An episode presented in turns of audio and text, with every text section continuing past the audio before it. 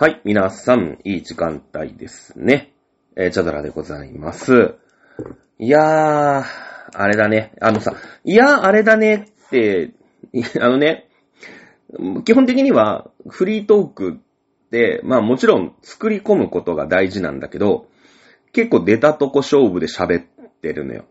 割と。まあ、うーん、まあなんだろうね。そのトーク番組ではないのね。一応歴史番組だなんて思ってるから、まあフリートークは、やらないと、あの、本当に下手になるのよ。なんか。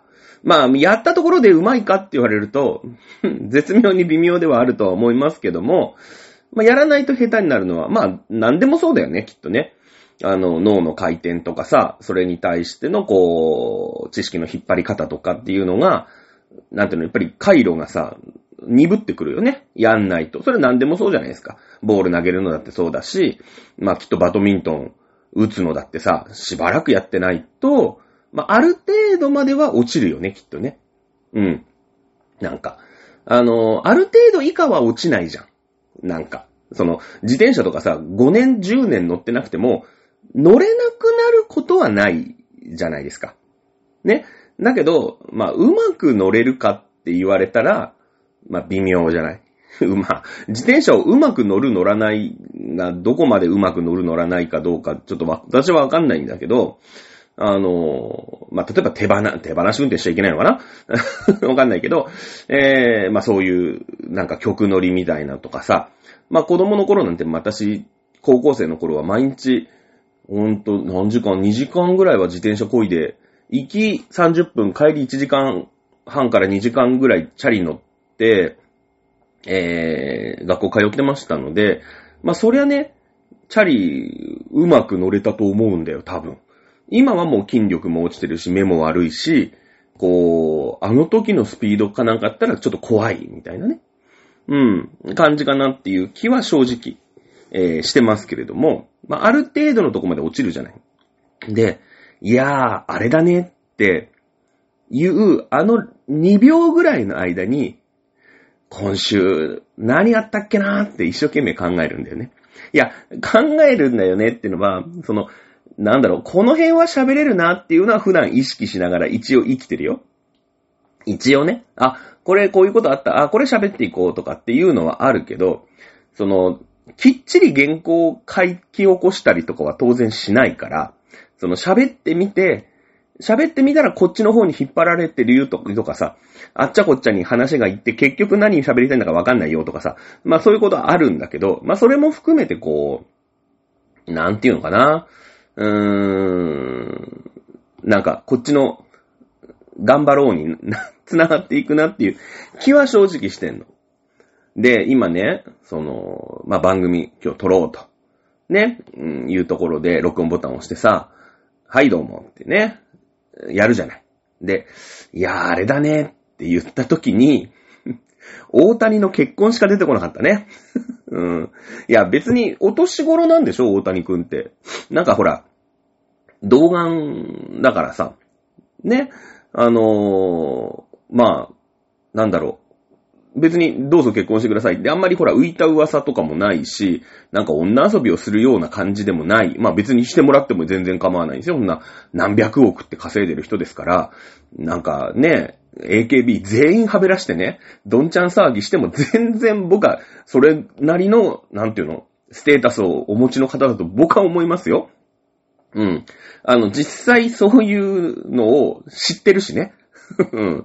一応僕ほら二十何年アイドルオタクというか、をやってるから、そのアイドルって、売れてるアイドルはいいよ、食っていけるグラビアやってね、そのヤングマガジン乗りました、ギャラ何本もらいました。トップの人はいいんだけど、トップじゃない子って本当に食っていけないの。あの、事務所からもらうお金も、本当に、まあ、ビビたるもの。それが本当に AKB とか、乃木坂とか、一流どころに所属してる人でも、大したことはないの。これはまあ本人から聞いた。本人から聞いたっていうとまたちょっと語弊があるんだけど、まあ、ある本人から聞いた。ね。で、当時はもう猫も借子も AKB みたいな、まあそうすると AKB から聞いたってのはバレるんですけど、えー猫も借子も AKB だった時代。今はさ、そういうのが、ちょっとこう、落ちたというか、全体的にアイドル業界ガクッとこう下がってるから、そこ、今ね、それこそ、そそれにこう、乗っかって、じゃない、か、変わってこう、YouTuber とかがさ、どんどんこう、お金をね、うん、あのー、まあ、稼ぐような時代になっていったじゃないかなと思いますよ、多分ね。うん、あの、えなこちゃんとかさ、まあ、いろいろこう、YouTube をこう、軸に、うーん、なんか活動してる子が、まあ、グラビアをやったりさ、ね、ヤンジャンとかヤンマガとかのグラビア飾ったりとかしてる時代だから、今のアイドルはもっと食えなくなってると思うんだけど、あの、なんだろうね、その、売れてないアイドル。で、しかも、その地下じゃない。ね。いろちゃんと、まあ、事務所、その、ホリプロとかさ、うん、オギプロとかさ、そういうとこにちゃんとまあ所属はしてるアイドルって、正直ね、食ってけないんですよ。うん。結構有名どころな子でも割と食ってけないんですよ。だけど、バイトできないじゃん。一応生絵が売れてるから、ね、あの、だって、な、なんか AKB のなんとかちゃんが、あそこのコンビニでバイトやってますって言ったらさ、みんな来ちゃうから そういうの今広がっちゃうからね。そういう普通の商売できないんですよね。で、そうするとね、一個は本当にこうクローズの度のところでバイトをしてる子。うん。あのー、例えばそうね、アマゾンの仕分けとかね。うん。ああいうそう倉庫的なところで本当に地味にバイトで夜できたりするじゃない。ね、その、お昼間はさ、仕事があった時に行かなきゃいけないから、そういうのをしてる子もいる。で、もうちょっと売れてる子は、そういうのもできない。と、事務所からね、あるんだよ、そういう。会員制の、まあ、キャバクラとも言わないよね。なんて言うんだろうね。私はあんまりそういう、まあ、ショーパブとも言わないんですけど、なんて言うんでしょうね。まあ、会員制で、普通のおじさんは来ることができない。業界関係者だけとか、うん、社長さんだけとか、そういう人しか来れないようなところで、まあ、接客をするみたいなね。うん、アルバイトね、で、もう食っていくしかないみたいな。うん。まあそういう、そういうね、えー、職業というか、まあ、バイトというか、公認、公認非公認兼バイトみたいなね、そういうのがあるんで、別に大谷くんが AKB を全員はべらして、一晩に2億円使ったとしても僕は何とも思いません。それだけの稼ぎがある人ですからね。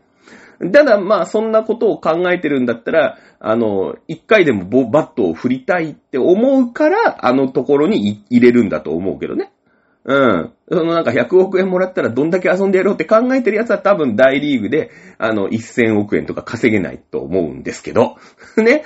まあそういうところが今僕がね、年収もうほんと、なんかスズメの涙ぐらいなところで、あの、底辺な生活をね、えー、している、あのー、まあ、遊園だと僕は思ってますけどもね。えー、あのー、今日、僕ね今日休みだったんで、家にいたんですけど、今日届いたね、えー、毛布がね、届いたんですよ。アマゾンで買って。ね。あの、毛布がダメになっちゃったんですよね。ずっと使ってる。もう何年ぐらい使ってますかね結構、うーん、使ってる毛布。毛布ってさ、ダメにならないじゃん。ね。ダメにならないっていうか、なんかダメになるイメージがあんまりつかないじゃないですか。いや、そりゃ、子供がね、カジカジ噛んじゃったとか、犬が引っ張り合ったとか、そういうんだ別ですけど、大人が普通に寝てる時に、ね、普通に使って、そんな、もう結構だと思うよ。もう10年弱ぐらい使ってるんじゃないかな、あの、毛布。で、いよいよ、この毛布ダメだなっていうダメが ひどくなりまして。買い替えたんですよ。毛布を。この時期によ。もう春になろうかっていう時に、いよいよこれ厳しい。で、しかもほら、買い替えるとさ、その布団屋も今から毛布売れないから、一番今安いんだよね。正直言って。それ10月とかはさ、これから毛布売りますみたいにするから、まあ一番やっぱピークの時期じゃない。毛布、ああね、あの新しく、去年そういえば片付ける時に捨てちゃったね、なんつって。今年は毛布買わなきゃね、なんつってさ、10月とかに売るから。ね。一番高いじゃん。で、今は、その、もう在庫処分とかになってるから一番安いんで、まあ、いいかと思って、もう時期的にほんの後ちょっとしか使わないけど、まあ、あの、9月、10月、ね、11月に買ったつもりで、ね、買ったつもりでよ。あのー、2月の末、もう3月になろうっていう時に毛布を買ったの。まあ、あのー、安いには安いの理由があって、来年の毛布は、あの、糸が絶対にいい糸を使ってるの。その、うんもうほら、東レとかさ、そういうところ繊維メーカーとかがもうほら、なんか救出、なんとか、綿みたいなのをね、もう毎年のようにこう、開発してるわけで、あの、去年の綿より今年の綿の方が絶対に軽いし、あったかいし、みたいな。いい、いい素材なんですよ。絶対。だから絶対来週、来週じゃない。来年の秋口に毛布買った方が、その、もうヨレヨレの毛布で、もうあと1ヶ月ぐらいなんとか寝て、ね、頑張って、あのー、来年の10月ぐらいに毛布を買った方が絶対にいいんだけど、ね。それは分かってるんだけど、でもね、とね、あの、毛布をね、買っちゃったんです。安さに負けて。で、今日、安さに負けた毛布が来まして、まあちゃんとした毛布なんだよ。ペラペラの毛布とかじゃないんだよ。普通の毛布。ね、が来てさ。で、昼間に、ちょっと眠いなーなんて、昼寝したの。そしたら、まあ快適だよね。そりゃそうだよね。だってさ、今年の3月の毛布と来年の10月の毛布で絶対に来年の10月の毛布の方がいいっていう話を今したばっかりじゃん。それは理解してるの。ね。ってことはね、今私が使ってるヨレヨレの毛布は10年前の糸なわけよ。結局。10年前って今2023年だから、まあ、10年として2000、まあ、20何年とかねえ、あの毛布買ったの、私北海道から戻ってきてからかないや、もっと前だなもっと前だね。なんか、あの、我が家にこたつがあった時期に、こたつの布団というか、こたつ毛布みたいなのあるじゃん。あれがダメになって、一時期、その毛布を、こたつがけ、なんか洗った時か。洗うじゃん。こたつの毛布って。で、その時にほら、こたつの毛布ないとさ、こたつ、なんかどこ温めてんだかわかんないみたいになって、それを使った記憶があるの、寝る前まで、その、こたつで生活をしてる時に。だからね、軽く15年ぐらい前の毛布だから、15年前の糸じゃん。当然家にあるんだからそんな糸が勝手にね、アップデートしたりとかしないでしょ？絶 対。えー、なので、15年前の毛布、まあ別に寝られんだよ。普通なんだよ。うん。普通なんだけど、今日ね、えー、新しい毛布で寝たら、まあ、快適だね。うん。なんか、湿気がね、なんか嫌な湿気とさ、毛布のってあったかいから、あったか、温めるために被るんだけど、あの、こう、嫌なあったかさの時あるじゃん。ね、なんか湿気っぽいあったかさはちょっと嫌で、ちょっと毛布から、毛布を、まあ、吐いじゃうじゃないけど、みたいな時ちょっとあるじゃないですか。ね、あるじゃん。それがね、ない。なんだろう、嫌な湿気は逃がすけど、あったかみは、あの、こう毛布の中で、全然ほら、スカスカな毛布だったらわかるんだけど、その、あったかみはもう全然ちゃんとキープしますよ、みたいな。あとなんだろうね。あの、かけた時に、軽い。うん。軽い。で、私昭和の生まれだから、ちょっと布団って、重さ欲しいのよ。なんか、その、軽いと、え、かけてます？みたいな感覚がちょっとあって、で、ほら、こないだこの番組でも話したんだけど、うちのヨレヨレの毛布は、その肩口のところが、俺がデブだから、体の厚みがね、あるもんだから、その、体の厚みのところ、肩口がちょっと、こう、隙間が空いちゃって、肌寒いよ、みたいな話、この間したんですよ。ね、あの、この番組ね、ほんとごめんね。毎週聞いてると思って俺も喋ってんだけど、そんなことはないわけで。何回か飛ばしたりとか、久しぶりに聞いた人当然いると思うんだけど、その話したんですよ。そしたらね、最近ね、今日届いた毛布は、もう肩口のところになんだろうね、こう、ピトッとこう、いや、いい感じにまとわりつく感じね。あの、すごいね。うん、まあ、毎年買い替えるとは言わないけど、15年の間にね、毛布の進化が、うん、ある。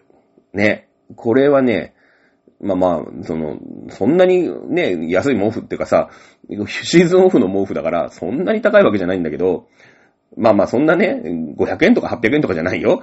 まあね、そこそこのお値段で買いましたけど、これはね、15年も毛布使っちゃいけないなって思ったね。うん。したらなんかここ、少なくともこの1年の、私の毛布に対する思い？なんか、ちょっと寝苦しいなとかさ、肩口が寒いなとかさ、そういうのは解消されたな。うん、きっと今シーズンの眠りの深さが、ほら、眠りが浅いとさ、ダイレクトにもう日常に響いてく年頃じゃん。ね。だから、寝具に金をかけた方がいいなっていうことにね。まあ、そりゃそうだよね。あの、1日のうち3分の1ぐらいは寝てるわけでしょ ?7 時間とか、6時間半とか7時間ぐらい寝るわけですから、ね。それだと、まあ、1日3分の1ぐらいは、こう、お布団というか寝具に包まれているわけなんでね。で、ほら、その、そこしか回復する、あれがないじゃない？他起きてんだから。だから、その、ちゃんとしっかり回復して、なんか寒いなとかでもぞもぞ夜中起きちゃうとかさ、そういうとね、日常生活に非常にこう支障が出る世の中じゃない。私の年頃的にも。ね。だから、寝具にはね、金をかけた方がいい。って思いました。ね。あの、はい。毛布、ね、買い替えて、ね、清水の舞台、清水の舞台からでもないんですけど、あの、側生地が破れちゃったんでね、毛布の。あの、古いやつは。さすがになんか、寝て起きるとさ、なんか、綿まみれになってんのよ。布団が。それはそうだよね。側生地破れちゃってんだから、中からさ、その、なんていうの、綿みたいのがどんどんどんどん出てきちゃうからね。本当に。ね、いいと思います。なんか、ね、寝具。まあ一応私、あの、マットレスは引いて寝てるんで、そんなに、あの、ぺったんこな布団に寝てるわけじゃないんですけど、あなんか、西川の何万円の布団とかに寝る人の気持ちがわかるなって、ちょっと思いました。ね、これからは寝具に金をかけていこうと思います。さあ、ということで歴史の話をしてもいいですか？えー、前回どこまで行ったんでしたっけ？えー、前回は、そうそう、今回イスラムをやろうなんて言ったんですけど、イスラムもうちょっと待とうか。もうちょっとヨーロッパ行こうかなと思います。うん。あの、まあ、結局は世界の歴史ってヨーロッパの歴史なんだけれども、イスラムが出てくる、まあ、一番ビッグイベントって、十字軍だよね。十字軍。まあ誰でも聞いたことあるよね、十字軍ってのはね。まあなんか十字っていうぐらいですから、キリスト教とイスラム教が、まあ、戦ったんじゃないかなーみたいなイメージは、ね、あると思いますけれども、えー、それがだいたい、まあ千年そこそこぐらいなのかな。うん。えー、ってなってくるんですよ。で、なんで、まあ、十字軍の派遣を、ま、考えてくるのかっていう話になるんだけど、それはね、うーん、まあ、ローマ教皇が、やっぱ力を持ってるからなんだよ。うん。ね。だって、イスラム教が生意気だって言って、ぶっ倒しに行くわけじゃないですか。もちろん、ぶっ倒さなければね、やられちゃうっていう、えー、世界ですから、ね、そりゃそうなんだけど、まあ、十字軍ってそうなんですよ。ね。で、まあその、十字軍までやっておか、こっちの、えー、ヨーロッパの方、ここで今イスラム行っちゃうと、またヨーロッパ戻った時に、え、え、なんてってなっちゃうじゃないですか。うん。ね。なので、もうちょっと、ね、もうちょっとヨーロッパを進めていきたいなと思います。はい。軽くね、軽く。まあそうは言ってもイスラムちょこちょこ、ほら、今の、今までのヨーロッパの歴史でも顔出してきますので、えー、軽く、ね、おさらいしておきますというか、まあ、さらっとここでは触れておくだけにしておきますけれども、イスラム教っていうのは、まあ、610年にスタートなんだね。うん。まあ、スタートっていうのは、ムハンマド。っていう、まあ、おじさん。40歳だからもうおじさんだよね。もういい年、中年になって、当時の40歳だからね。今の40歳と違いますよ。あの、610年の時の40歳ですから、もうそこそこのおじさんですよ。ね。おじさんがですね、40歳になって、メッカの洞窟にね、こもるんですよ。ね、なんでこもるのかっていうと、まあ当時ね、これまあ、しっかり、またイスラムのところで喋ると思いますけれども、当時、えー、いわゆるサウジアラビアだね。今で言うとこの。うん。サウジアラビアは、非常に貧富の差が激しかったわけよ。結局ね、貧富の差が激しい、この世の中ってどうなってるのっていうところから、やっぱりそれを救済するイメージで宗教が起きるわけだよね。ユダヤ教だってそうじゃないですか。ね。えー、私たちはこんなに虐げられているよっていうところからユダヤ教っていうのがまあ起きたし、仏教だってそうだよね。えー、バラ、バラモン教か。えー、で、こう、支配階級しか救われないみたいなのはおかしいよねって言って、まあ仏教が起きてきたり。ね。えー、キリスト教だってそう。ユダヤ教がもうできた時に、ユダヤ人しか救われないのおかしいよね。これも格差じゃないですか。まあ経済的というか、まあ、なんか心理的な格差じゃないですか。おかしいよねって。ね、いうところで、えー、ざっくり言うと、キリスト教起きてきたり。まあそういう社会の不条理みたいなものの救済のために宗教って起きるわけですよ。うん。でね、まあ、この時、サウジアラビア。まあ、もともとサウジアラビアって、今でも砂漠な、多いんだけどもさ、あのー、当時ね、610年、この500年だ、600年だっていう頃の、あのー、シルクロード、考えてほしいんですよね。で、シルクロードがさ、ここで使えなかったんですよ、当時。いわゆるシルクロードってのは、あの、トルコから中国までズバーってまっすぐ行きますから、あの、サウジアラビア関係ありません。うん。あっちまで行かないんですよ。もうイ、イランとか、イラクとか、あの、真ん中のところブズバーって通るんで、基本的にはサウジアラビアってのは、まあ、未開の土地、砂漠が多いし、住みづらいし、ね、まあ、人々が点々と、まあまあ住んでいますよ、というような、うん、とこですよね。えー、とこだったんですけれども、あのー、昔使っていたその、シルクロードが使えなくなっちゃうんですよね。うん。え、これはなんでかっていうと、これは私たち学びました。ササンチョペルシア。ね、ササン朝ペルシャ。それから、えー、ローマ帝国分裂して、まあ、東ローマ帝国。まあ、ビザンツ帝国でもいいんですけども、東ローマ帝国がここでバッチバチやってたじゃないですか。ね。ササン朝ペルシャは、アケメネス朝ペルシャ、それからパルティアという国、その後起きたね。えー、で、えー、その後、まあ、ササン朝ペルシャという国が起きてね。まあ、ササン朝ペルシャは、えー、ゾロアスター教だったあ国家をですね、えー、まあ、ゾロアスタ教で、こう、統一をして強強なんですよ。で、ローマ帝国はまあ分裂しまして、東ローマ帝国。ここでね、どうしてもその、小競り合いが起きるわけよ。うん。だって、ローマ帝国、まあ東ローマ帝国の東の端っていうと、まあトルコはもちろん通ってたし、ギリシャも通ってたし、エルサレムももちろん通ってたし、うん。あの辺、中東までこう出張ってきてるじゃないですか。で、ササン朝はササン朝でペルシャですから、イランの方にあるわけなんだよね。で、その、イランからイラクだったり、トルコだったり、この辺欲しい欲しいって、拡大してきますよね、当然。だって地中海に出れるんだもん。うん。いうことじゃないですか。ね。えー、いうことで、ここササン朝とビザンツ帝国で、割とまあ、なんていうの、ずーっと小競り合い、戦争状態なわけですよ。こっち取った。今度はあの、あの鳥、な鳥でというか、あの城を攻めて取りました。また取り返しました。みたいな。ずーっと戦争してんの。そんなとこさ、商人行き来できますかっていう話ですよ。怖いじゃないですか。ね、昨日まではビザンツ帝国だったのに、ね、今日になったらもう取り返されて、えー、ササンチョペルシャでしたと。そしたら、なんかほら、親玉も変わってくるわけでしょその、棟梁も。ね、その都市の棟梁も変わってくるわけじゃないですか。で、のこのこね、なんか、うん、商人がさ、商売させてください、なんて言ったら、なんだお前はってね。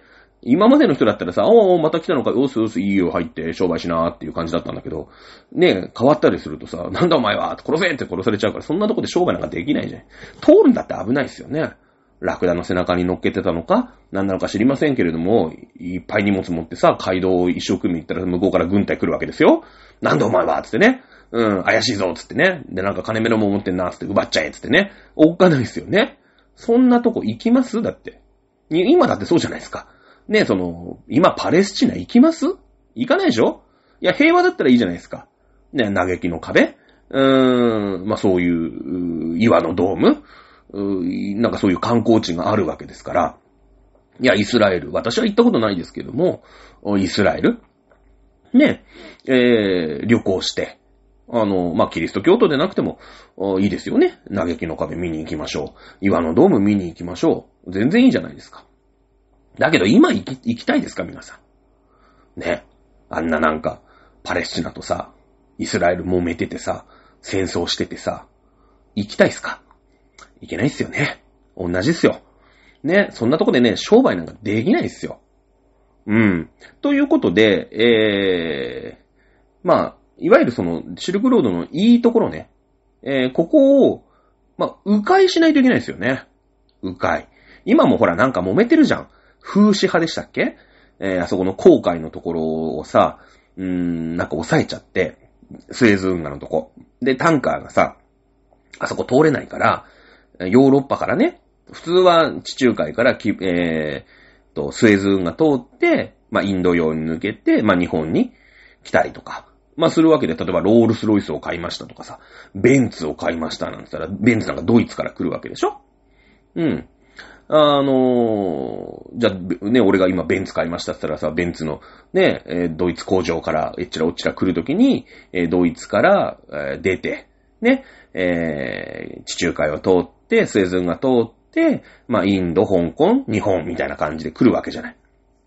だけど、あそこが今ほら、なんか、ミサイルとかでさ、タンカーとか攻撃してる風刺派ってそのイスラムが揉めてるから、じゃあどうするかって言ったら、ドイツを出て、ぐるーっとアフリカぐるーっと回って、えー、インド、香港、日本みたいな感じね。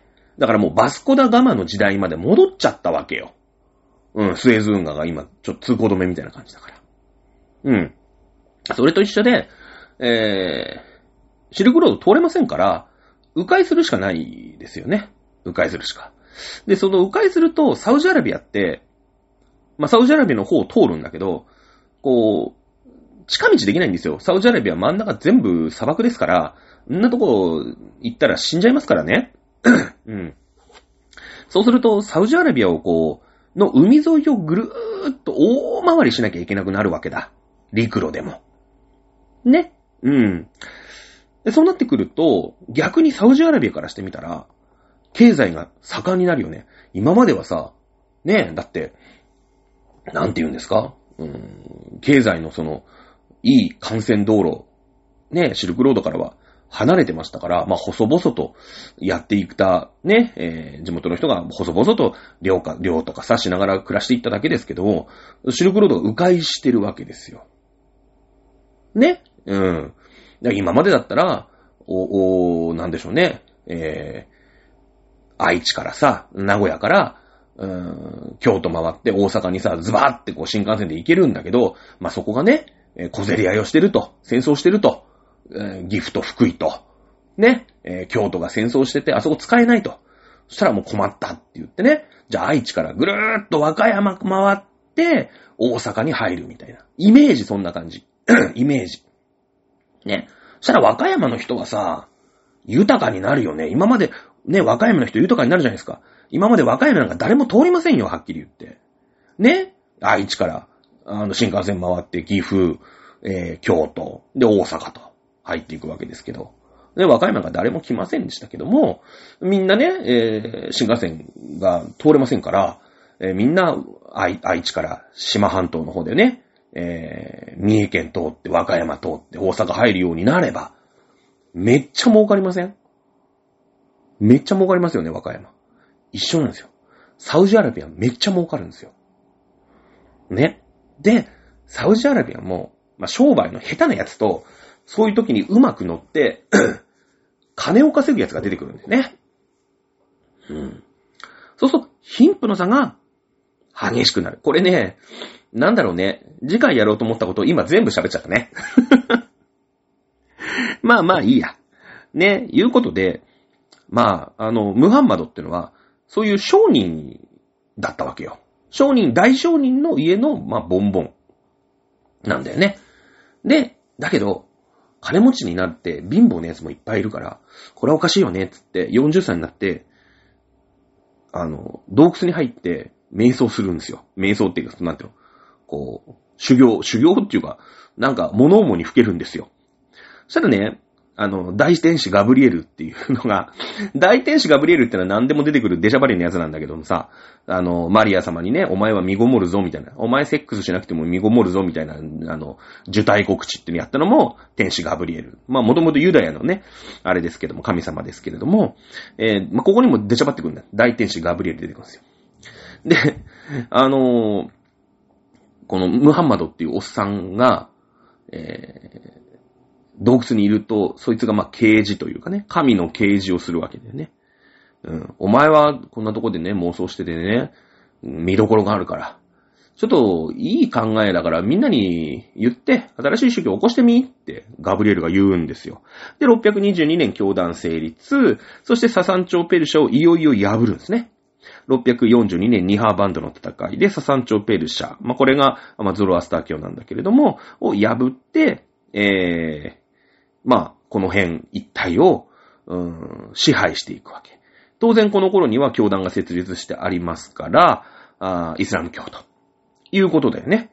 うん。で、ビザンツ帝国は、ほら、一回さ、前回やったけども、ね、西ローマ帝国弱々弱っぴだから、ね、やっぱりローマがやられてるのは良くないっつって取り返しに行くんだよ。エジプトとか、モロッコとか、スペインとか。だけども、やっぱりさ、無理があるよね。ギリシャだもんだって本拠地は。ローマだったらいいよ、あの辺、睨み聞かせんの、地中海で聞かせんだけど、ギリシャから睨み聞かせんの無理があるじゃないですか。で、国家財政がやっぱりさ、軍隊とかもいっぱい置かなくちゃいけなくなっちゃうよね。駐屯させなきゃいけないから、ちょっと諦めますって言って、まあ、あの、ギリシャに引きこもるようになるわけなんだけどもね。ね。えー、いうところで、まあこの、まあ、えー、ムハンマドがですね、まあムハンマド、マホメットでもどっちでもいいんですけど、えー、これ読み方の問題なんで同じ人なんですけれども、あの、まあ、エジプト。ね、この辺がだから、ビザンツ帝国がさ、えーギリシャに引きこもってて、エジプトももう守りが薄くなっちゃって、まあ、ここをね、えービザンツ帝国からエジプトも奪うと。まあ、この辺まで前回喋ったかなと、えー思います。で、この辺がま、イスラム帝国の慣れ初め。またイスラムの時でちゃんと喋りましょう。ね。さて、えー頭をぐるっと切り替えていただいて、西ローマの方に戻しましょう。えー、726年。製造禁止令ありましたよね。この頃の西ローマ、もうボコボコですよ。ねえ、えーゲルマン人にやられ放題やられて、ゲルマン人が勝手に国を作って、で、西ゴート王国、東ゴート王国、ランゴバルド王国、まあ何でも何でもいっぱいありますよね。うん。えー、どんどんどんどん作っていっちゃって、助けてって。ね。えー、西ローマ教皇だよね。だって、今度さ、その、おオドアケル、ね、えーゲルマン人傭兵隊長オドアケルによって、西、西ローマ皇帝すらいなくなっちゃった。廃位されちゃったんですよね。自分たち、西、えーローマ教皇にしてみたら、うーん、自分たちの軍事的な裏付け、政治的な裏付けがなくなっちゃった。孤独ですよね。孤独というか孤立というか。うん。ただこの地域に流行っている、キリスト教の一番の親玉っていうぐらいな感じなんだよ。実際、ね、それは SP ぐらいはいると思うけれども、あれですよね。まあ、やられちゃうよね。変な奴が来たら。まあ、あの、住んでるやつがね、基本的には、あキリスト教徒ですから、まあ、そんなに簡単には攻めてこないと思うんだけども、やべえってなるよね。他の宗教のやつ、ね、に攻められたら、もう一発でやられちゃいますよ。ということで、東ローマのね、えー、まあ、東ローマ教皇というか、まあ、それをコンスタンティノープル総主教というふうに言ってたんだけども、コンスタンティノー、コンスタンティノープル総主教にヘルプを出すわけだ。うん。ヘルプを。助けてって。いやいや、ちょっとキリストやばいんだって、つって。ね。したら、あの、もう、東ローマ、まあ、コンスタンティノープル総主教としては、いや、助けてやりたいんだけど、基本お前らさ、ズルしてんじゃんって。あの、漫画でわかる、えー、キリスト教アタナシウス派？まあ、これ使って布教すんの？お前らズルじゃんって。そもそも、その神の姿を、まあ、形だったり、絵だったり、ね、え像だったり、像って像ね、石像とかの像ね、とかに表すことは、もうユダヤの時代から禁止されてんじゃんって。ね、えー、なんだ、あの、海割った人。ね、モーゼの10回。うん。で、えー、モーゼが、まあ、神と10個約束をしてきたわけなんだけれども、その中にちゃんと書いてあるじゃんって。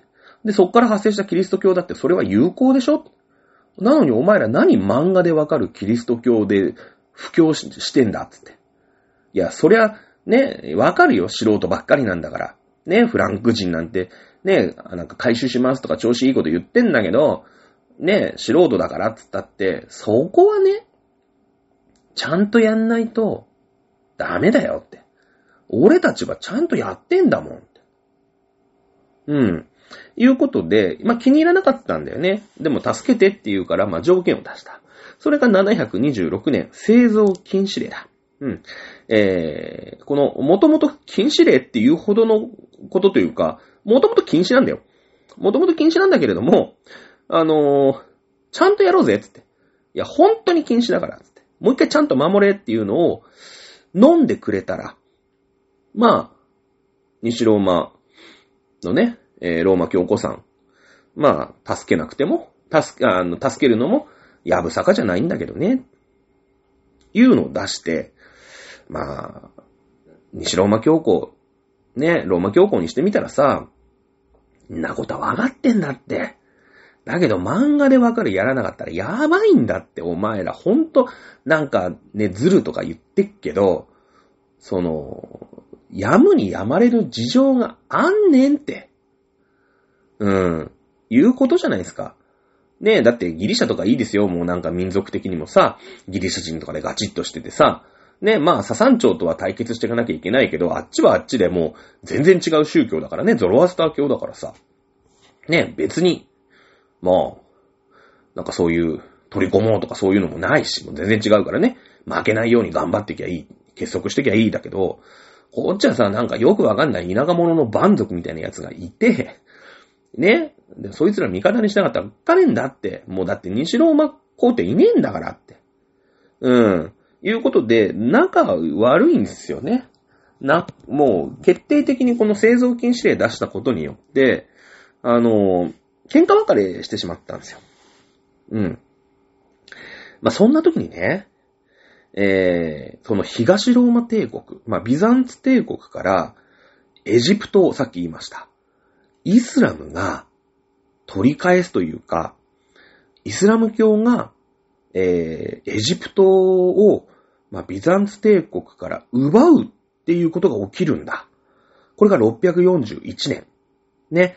ニハーバンドの戦いで、えー、ササンチョウペルシャを破ったのが642年ですから、それよりも前。ね。もうビザンツ帝国は、エジプト守れなかったんですよ。東ローマ帝国、ビザンツ帝国がね。やべえと。エジプト落ちたと。で、その直後に、えー、ササンチョウペルシャも敗れたと。ね。だからここでイラン、それからサウジアラビア、えー、エジプトにまたがる、まあ、イスラム教の国ができたわけだよね。で、イスラム教は今度、えー、もうエジプトが落ちましたんで、さ、あのー、ビザンツ帝国はエジプトがあったからこそね、エジプトにこう、なんていうのかな、太宰府みたいなさ、こう、なんていうの？第二、第二首都じゃないけどさ、そういうのを置いて、えー、モロッコとか、スペインとかこういうところを支配してたんだけど、元のエジプト破れましたんで、もう諦めるしかないよね。北アフリカとかスペインとかっていうのは、から、もう手を引かざるを得なかったですよ。ね。手を引かなきゃいけない。まあ、あのー、ここのね、えー、まあ、その時のは、まだ、えー、政党カリフ時代。これまた、まあ、来週以降やろうと思いますけれども、エジプトを破った時は政党カリフ時代っていう、ええー、イスラム教の、まあ、国家だったんだけども、その後、ウマイヤ朝っていうね、まあ、なんとか朝、なんとか朝ってあるんですよ。まあ、代替わりしたとでも思ってください。ね。で、えー、エジプト、モロッコ、スペインってって、このウマイヤ朝っていうのが、どんどんどんどん、うーん、まあ、支配を広めていくわけ。で、これが今でもそうだよね。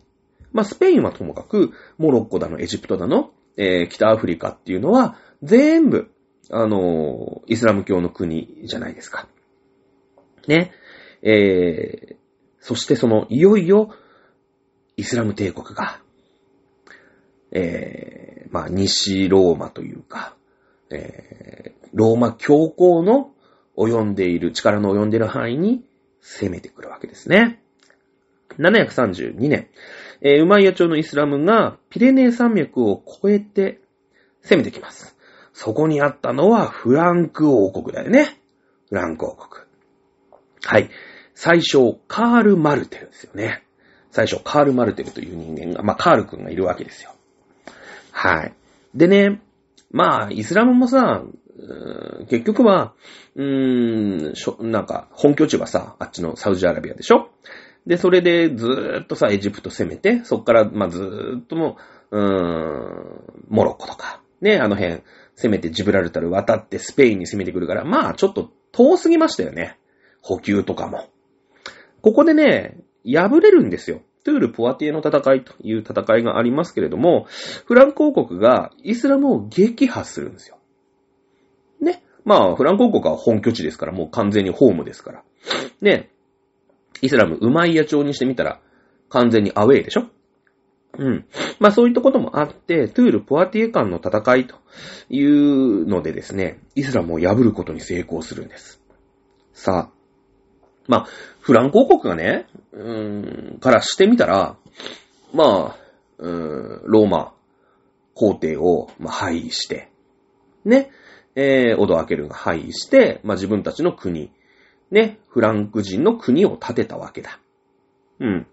で、それが、まあ、フランク王国でしょ？で、ようわからん。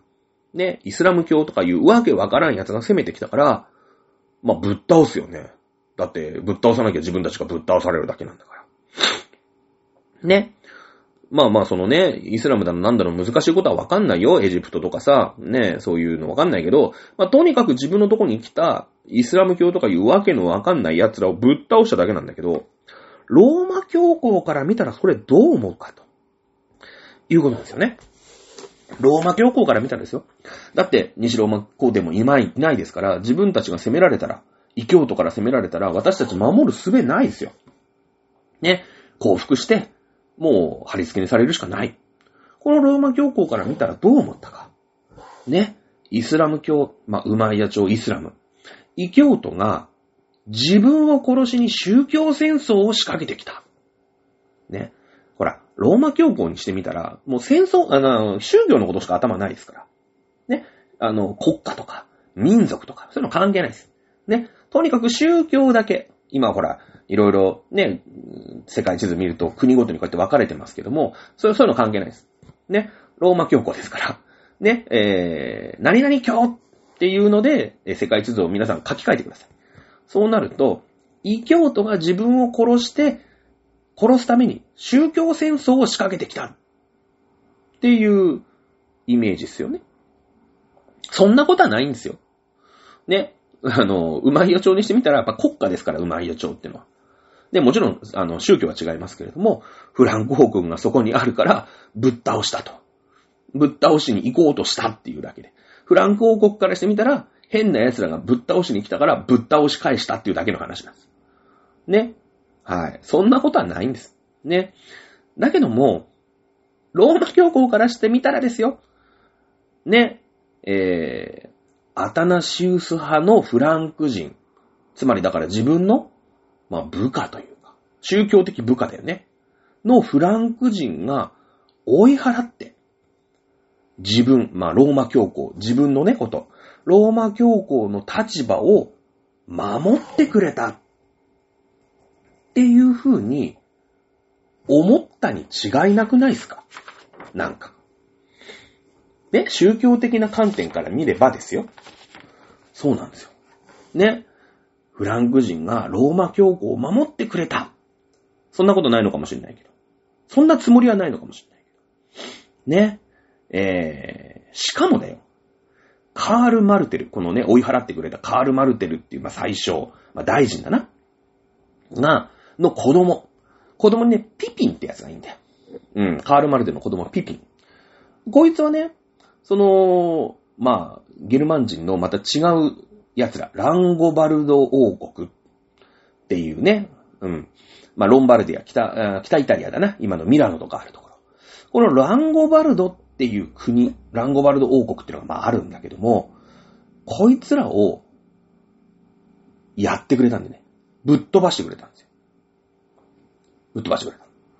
ね。あの、ローマ教皇は、もう、自分たちをね、守ってくれるフランク人を頼るしかないっすよね。うん。あの、ランゴバルド人っていうのは、北イタリア、ミラノですから、もうローマまですぐじゃないですか。ね。えー、そこを、まあ、拠点にしてた。まあ、そのぐらい、えー、まあ、西ローマ皇帝もいなくなったし、もう好き放題やってて、まあ、戦国時代なわけですよ。で、ランゴバルド人がここ通ったっつってミラノのね、あたり北イタリア。ここに、えー、ランゴバルド王国っていうのを作って、で、イタリア半島の統一をもう目論んでたんだけども、ほら、宗教違うでしょ？ね、アタナシウス派とアリウス派。ね、いうことで、フランク人も、こんなランゴバルドのやつが、なんかいたら、邪魔でしょうがないし、いつ自分のとこに攻めかかってくるかわかんねえって。いうことで、こいつらぶっ倒すべっつって、倒すんですよ。ランク人が。ね。ローマ教皇喜んだよね。やべえっつって。ね。ラ、ロ、ランゴバルド王国はまずいでしょと。自分のなんていうの？目と鼻の先ですよね、ローマの。に、違う宗教。まあ、キリスト教ではあるけれども、新しい嘘派ではない。ね。えー、そういう違う解釈をする奴らが、うーん、国を建てた。それを追っ払ってくれた。わけよ。で、ピピンにしてみたらよ。カール・マルテの子供ピピンね。こいつが追っ払ってくれたんだけども、ピピンはさ、まあ、自分のところに厄介になる、ね、えー、ランゴバルド王国をやっつけただけで、ランゴバルドをじゃあ支配したいかっていうと、まあ、別個の話なんですよ。だって、めんどくさいじゃん。元ローマ領だし、フランクとしては、ちょっと割と飛び地になっちゃうんですよ。ランゴバルドのくその土地が。で、ちょっと勝手が悪いっすよね。うん。で、ほら、フランクはフランクで、うーん、まあ、今のフランクってぐらいだからフランスの元。まあ、フラン、今のフランス語とは違うけども、フランクはフランク独自の文化があるし、フランスの元になったね。え言語もまあ、まあフランス語の元になった言葉を喋ってるわけじゃん。だけど、イタリアはラテン語喋ってるでしょ。これめんどくさいっすよね、こんなとこ統治すんの。いいじゃん、自分たちはさ、もうフランク人でフラン、まあフランク語ってのが、まあ仮にあったとして、フランク語喋ってる奴らで、まあフランスでね、仲良くやっていたんだけど、こんなとこ統治すんの難しくねって。金もかかるし、言語も違うし、めんどくせえっつって。だけど、ロンバルディアがそこにいたらさ、自分たちもやられちゃうかもしれないから、とりあえずぶちのめしたんだけど、ここどうするっていう話になって、あの756年にですね、このランゴバルドの土地ランゴバルド王国をぶっ倒して空いた土地をローマ教皇に寄進するんですよね。これ756年、ピピンの寄進というふうに、えー、世界史では呼んでおります。カール・マルテンの子供なんですけどね、ピピンっていうのはね。あのー、どうぞローマ帝国さん、あロロローマ教皇さんと。うん。これ、この土地、どうぞあなたの土地にあげますよと。ちょっと私たちも管理するのめんどくさいし、同じ、ほら、ラテン人住んでるし、あのー、まあ、教皇領してみたらどうですか？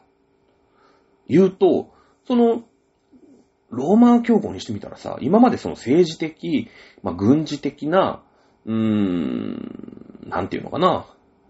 まあ、後ろ盾がなかったんだけど、自分がその国の、まあ、国王になるみたいなイメージだよね。自分の教皇の土地みたいな。そういうのなかったんだから、今まで。ね。えー、いうことで、ピピン、ありがとう、マジ感謝なんだけど。いうことになって、このフランクに対する、うん、ローマ教皇のラブ度が上がるよね。うん、上がるじゃん。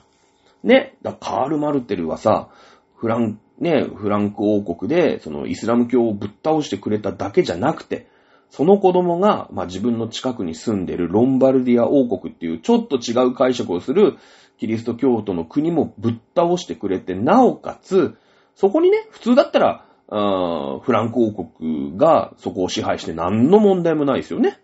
だって破ったんだから。うん、ただの喧嘩ですから。はい。なんだけど、その土地を自分に寄進してくれる。こんなありがたい話ないよね。まあ、もちろんね、あの、ピピンにしてみたら、その、自分たちはね、えー、フランク人として、あの、新しいウサに回収した、その、まあ、新参者なわけですよね。ええあの、キリスト教、新しいウサ的に、その、なんていうの？素人だったわけじゃん。で、漫画でわかるで一生懸命教えてくれたって恩義もあるし、ね、えー、新参者だっていう意味もあるから、まあ、ローマ教皇に取り入りたいよね。うん。ということで、こう、ピピンを寄進、ピピンの寄進ということで、このロンバルディアの土地をローマ教皇にあげちゃうんですよ。ね。あの、ビザンツ帝国からすると、もともとね、そこは俺たちのもんだろうって、まあ反発するんだけど、まあ、突っぱねられ、突っぱねたんですね。うん、まあイタリア半島だしね。うん、それはまあまあそういうことでしょう。ちょっとここはビザンツ帝国やりすぎましたね。はい。で、ローマ教皇のバックアップ。まあ今まで西ローマ皇帝がやってたんだけど、ここにフランク人がなんとなくつく子かな？つかないのかな？っていう状態になった。もうそのぐらいだからローマ教皇はフランク人ラブなんですよ。うん。ね。まあ、このローマ教皇領、教皇領っていうのが元になって、まあ、こっからずっとイタリアは統一できないんだよね。さすがにそのローマ教皇様が直接持ってる土地を、その、イタリア王国としてイタリア半島を全部統一するときによこせってなかなか言えないんです。あのー、まあ、1861年にまあ近代のイタリア王国ってのができるんだけど、その時も、その、ローマ教皇領っていうのはありました。だから、そこだけはもうローマ教皇様の土地なんです、みたいなね。うん。まあ今はほら、もうぐーっと小さくなってバチカン四国なんてさ、ローマの中にちょっとあるじゃん。まあそれがちょっと今の残り、ローマ教皇領の残りっちゃ残りなんだけどね。うん。でバチカン四国ですげえちっちゃいんですよ。あの、なんだろう、皇居よりも全然ちっちゃいよ。えー、っと、どんぐらいなんだろうね。皇居なんか広いからね。まあ東京ドームよりは広いな。どんぐらいなんだろう。多分ね、0.5平方キロってどっかで読んだ記憶がありますね。0.5平方キロってことは、そうね、どんぐらいだろう。えー、東京ドームは全然比べ物にならないな。皇居の方がでかすぎるな。代々木公園ぐらいかな？代々木公園どのぐらいあるかな？わかんないですけどもね。そのぐらいな気がしますね。イメージね、イメージね。はい。いうことでございます。ね。そして、そのピピンの息子。ね。だからカール・マルテルからしたら孫だよね。カール・マルテルの子供がピピン。そしてそのピピンの息子。ね、ここにね、まあ、カール君ってやつがいるわけなんですけど、あのー、まあまあ、代々2代にわたってさ、ローマ教皇とはズブズブの関係じゃないですか。ね。えー、ズブズブの関係。でね、あの、800年。西暦800年、えー、12月24日から25日にかけて何があります？クリスマスですよね。クリスマス。うん。あのクリスマスにね、もうこのカール、孫だな。カール・マルテルの孫、ピピンの息子、カール君ってのが来て、まあ、お祝いに来るわけですよ。ね。やっぱキリスト教のお祭りですから、えー、おめでとうございますと、教皇様というところでね、あのーまあ、お祝いに、駆けつけるわけですね。えー駆けつけるんですけども、その時に、もともと、まあ、西ローマ皇帝とさ、ローマ教皇って、まあ、ニコイチみたいなもんじゃん。セット、セットじゃないですか。で、一応ね、国王は、うーん、えー教皇様から戴冠式って言って、冠をかぶせてもらう儀式をすると、うーん、なんて言うんですか？えー皇帝として認められるみたいな。今でもほら、内閣総理大臣ってさ、一応選挙とかで選ん、選ぶんだけど、最後、認証式って言って皇居でさ、天皇陛下から、なんか、賞状みたいなのもらうじゃん。内閣総理大臣に命ずるとかさ、ななんか、内閣総理大臣頑張ってね、みたいな。あとなんか、いろんな大臣全部もらうんですよね、あれ、皇居行って。うん。で、それはもう天皇の国事行為つって天皇さんがやるって決まってるんだけど、まあ、あのイメージよ。冠被せるの別に、あの、教皇が選んでるとかじゃないんだよ。ね、代替わりしたら必ず、その教皇様のところに行って、えー、くださいね。そして冠を被せてもらってねって。うん。いう、まあ、戴冠式っていうのがあるんだけど、このね、えーピピンの息子カール・マルテルの孫、まあ、カール君がですね、ただただクリスマスのお祝いに行っただけなんですよ。なんだけど、もうさ、親子三代にわたってね、もう、この、この後ろ盾のないローマ教皇に非常に良くしてくれたっていうことで、その、まあ、西ローマ帝国が亡くなってからその冠はさ、ずっと教皇様が持ってるわけじゃん。だって、ね、えー、廃位されちゃったから、ね、オドアケルによって。次の国王決まんないですから、次の皇帝決まりませんから、ずっと冠は教教皇様持ってたんだけど、これ、もういいよね。この、ピピンの息子だってね、寄進してくれてさ、その、教皇様も、ちょっと経済的に潤うじゃない。ね。こんなありがたい三代する、この、この孫、カールってやつが今日、クリスマスのお祝いだっつって、うちの教会に来ると。ね。で、おめでとうなんつってさ、みんなでこう立食パーティーみたいな、リッツパーティーみたいなのやってるじゃん。で、ちょ、カールカール、ちょっとおいでおいでっつって。うん。あのーお父ちゃんからにはさ、すげえ、こう、領、領地とかもらってね、すげえ助かったと。いやいや、おじいちゃんの時からすげえ世話になってんじゃんってイスラム教みたいなわけわかんねえやつが来てさ、あいつぶっ倒してくれたからほんとありがとね、つって。うん。で、その孫なんでしょつって。おいでおいでおいで、つって。うん。これちょっとやるわ、つって。ちょっと頭出して、つって。ほいつって。あの、西ローマ皇帝の冠を、あの、カールに被せちゃうんですよ。サプライズで。カールそんな気ないんですよ。カールそんな気ない。カールそんな気ないんだけど、被せちゃって、そしたらその、西ローマ、なんだろう、ローマ皇帝のお付きの人たちが、わーすげーって言って。だってあの冠を被せたやつが西ローマ皇帝になるっていう由緒正しきやつだから、ね、もうはい、西ローマ皇帝おめでとうってわーってみんなで拍手とかしちゃうの。ね。サプライズなんだよ。で、これが800年、カール大冠。ね。えーローマ皇帝の冠をいきなり被せられて、えーまあ、ローマ教皇の守護者として、正式に迎えられた。この事件があります。だから、一応形上は、えーここでフランク王国ではなくて、実は西ローマ帝国が、まあ、復活するっていう建前になるよね。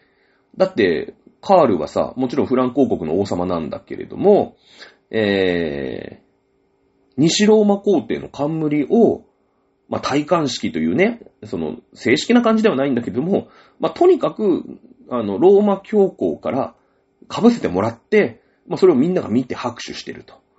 いうことなので、この時に、うーん、ローマ皇帝として、まあ、認められたってことになるんだよね。うん。だから西ローマ皇、西ローマ帝国復活と言っていいわけです。ね。そ、だから、まあ、マリアントなった時に喋ったと思いますけども、フランスイコールゴリゴリのカトリックだったじゃん。マリアントの時やったけど。ね。こっから、もう、ズブズブなんですよ。はっきり言って。ね。えー、そんなまあまあ、そんな話になったりもします。これで今日1時間ぐらい喋ってんのかな？この後ね、フランク王国が、実は、分裂をするんですね。もうね、でっかい国作っちゃ分裂して、でっかい国作っちゃ分裂するんですよ。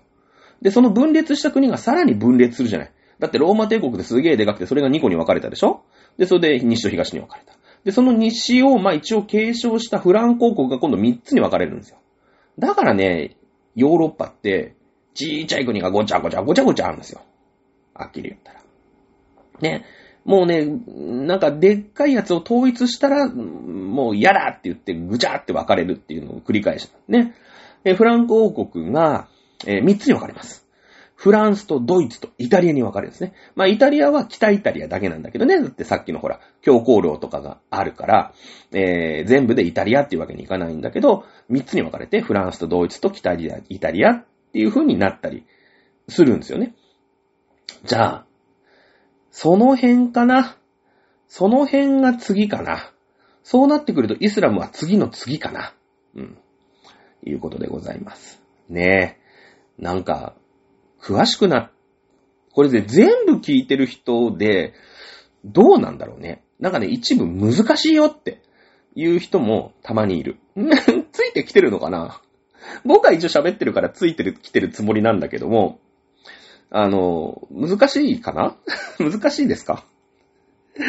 ねえ、えー、この後、まあ、フランク王国が3つに分かれて、えー、ローマ教皇、ね、えー、と、それからまあ、その、王様だね。まあ、フランクの王様の立場、どっちが強いんだ問題っていうのがあって、で、こんな状態だからさ、ローマ教皇って今めっちゃ弱くない？今日の話から言うと。もう守ってもらう者がいないから、藁をもすがるつもりで、ね、えー、いろんな奴に、こ、こびてさ。で、ただただ、うーん、クリスマスのお祝いに来てき、ね、自分が世話になったじいちゃん、父ちゃんの息子、ね、えー、カールくんが来たところで、ふいって冠かぶせて、もう君ね、に、虹の真っ向でねっていうことにしてさ、めっちゃ酔わない。この後ですよ。この後、ローマ教皇めっちゃ強なんだよ。めっちゃ強なの。で、そのめっちゃ強なった時に、いやいや、ちょっと待てよ。で、その強なった時に、今度ビザンツ帝国の方ね、東ローマ帝国の方が弱なんねん。弱くなんだよ。で、そのエルサレムとかさ、もうキリスト教にしてみたら聖地じゃん。エルサレムなん。もうそんなとこ守りきれない。もうギリシャに引きこもってんの。ビザンツ帝国は。ね？で、なって、いやいやいや、エルサレムダメでしょって。イスラムのものになっちゃ。俺たちの聖地なんだから。ね？あの、ビザンツ帝、東ローマ帝国、ビザンツ帝国、何やっとんねんって。ね？いうことになって、この後、ね、えー、ローマ教皇がめっちゃ力持ってるから、じゃあ俺が、ね、えー、イスラムから、エルサレムを取り返さないとならないよね、って言って派遣したのが十字軍なんだよ。十字軍行くにはまだちょっとね、えー、時間が足りないです。カール体感800年ですからね。あと200年ぐらい、えー、まあ、西ヨーロッパやって、イスラムやって、で、えー、十字軍。まあ、そんなところですかね。えー、いうことで、今回のお話は以上でございます。はい。今週もお楽しみいただきまして、ありがとうございました。また来週お楽しみください。さよなら。